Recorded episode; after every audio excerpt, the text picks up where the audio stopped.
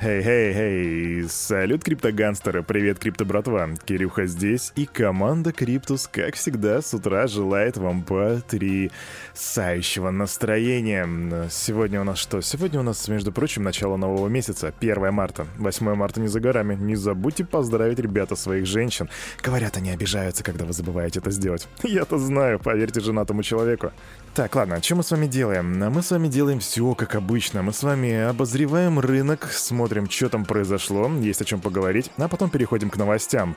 И сегодня мы затронем тему блокировок, блокировок э, для граждан России, блокировок на криптобиржах, поэтому давайте смотреть, что там происходит. Раз, два, три. Вух. Так, рыночек, ну ты меня радуешь с утра. Waves плюс 45,6%, Луна плюс 24,5%, Алгарант плюс 7,5%, Фатом плюс 18,5%. Итак, НИР. НИР плюс 13%. Ну, наконец-то мы видим рост. ICP, ребята, плюс 15,9%. И держите руку на пульсе.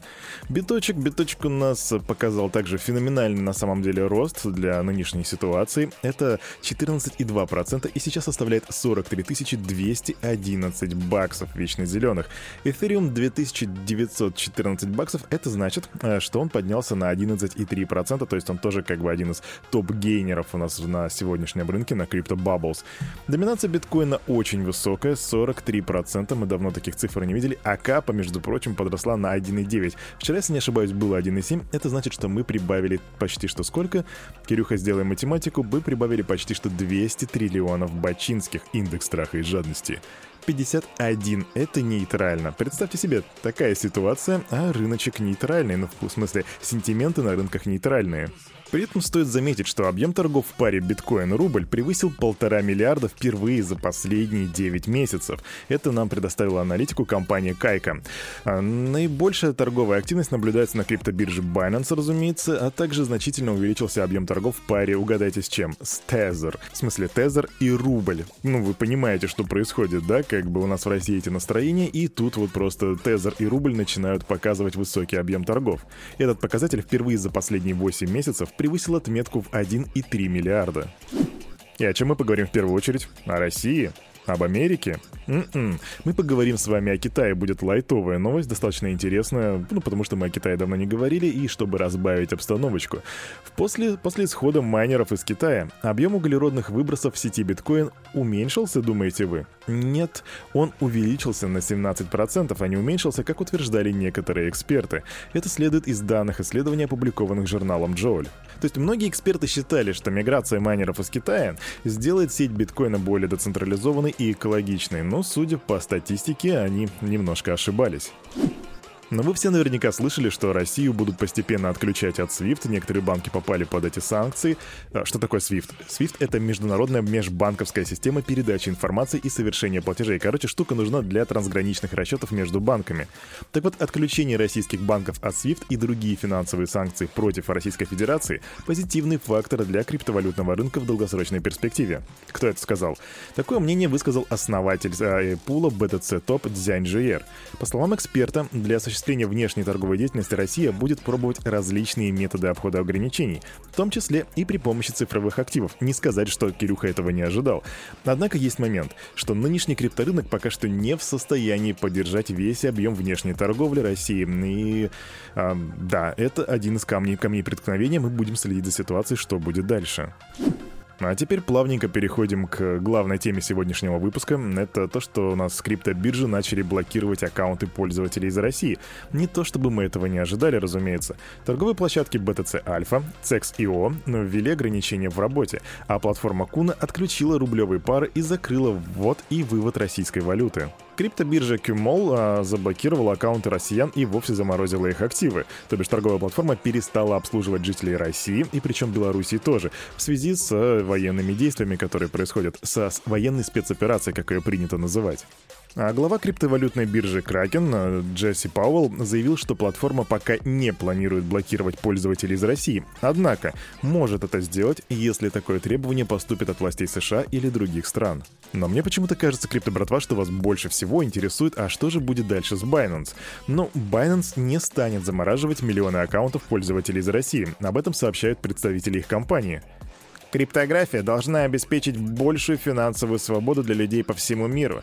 Одностороннее решение запретить людям доступ к их криптовалюте противоречило бы принципам существования этой отрасли, так отмечают представители Binance. Ну что тут скажешь, на словах все очень хорошо. Однако я хочу вам напомнить, что Binance работает не только с россиянами, хотя россияне и представляют огромную часть этого рынка, огромную часть торгов на Binance. Но проблема в том, что Binance стремятся к работе как бы вот со всеми политиками. Они открывают представительства в разных странах. Поэтому, если вдруг получится так, что будет международное требование в большей части заблокировать жителей из России, то, возможно, Binance и пойдет на уступки. Поэтому, ребята, все равно имейте это в виду. И если вы в это непростое время заинтересовались вполне логично, как же можно сохранить свои средства от вот такой вот ситуации, как можно сберечь свои токены, коины и прочее, то я я для вас оставлю в комментариях в Телеграме ссылочку на статью от РБК, где они рассказывают, как это можно сделать. Не то чтобы они там открывали Америку, там прописные истины, однако стоит перечитать, чтобы, не знаю, освежить свою память. Академик РАН и бывший советник президента России Сергей Глазьев в эфире телеканала РБК призвал к скорейшему регулированию и внедрению криптовалют в Российской Федерации.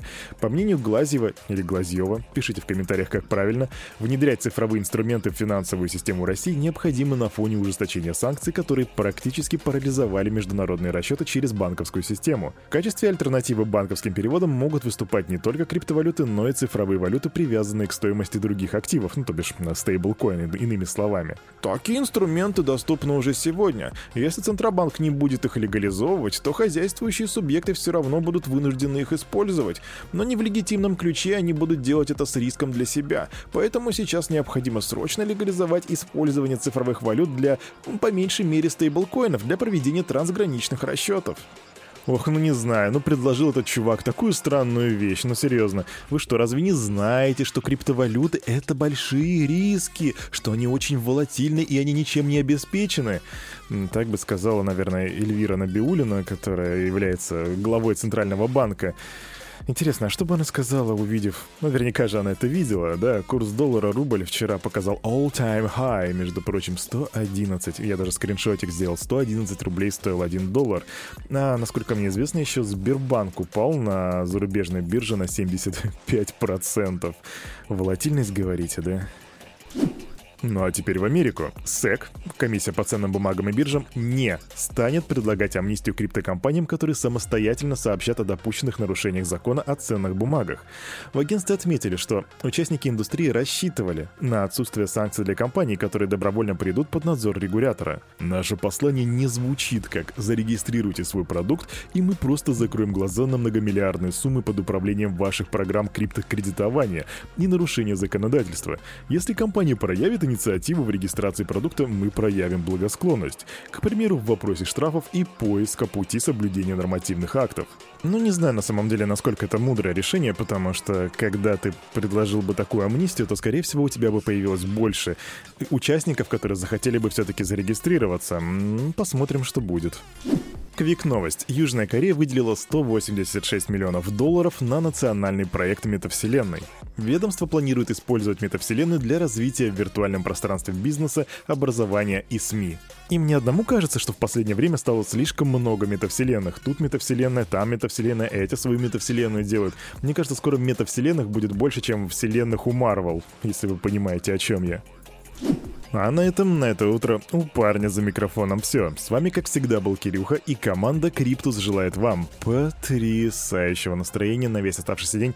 И помните, все, что здесь было сказано, это не финансовый совет и не финансовая рекомендация. Сделайте собственный research, развивайте финансовую грамотность и прокачивайте критическое мышление. И помните, берегите себя и своих близких. До свидания.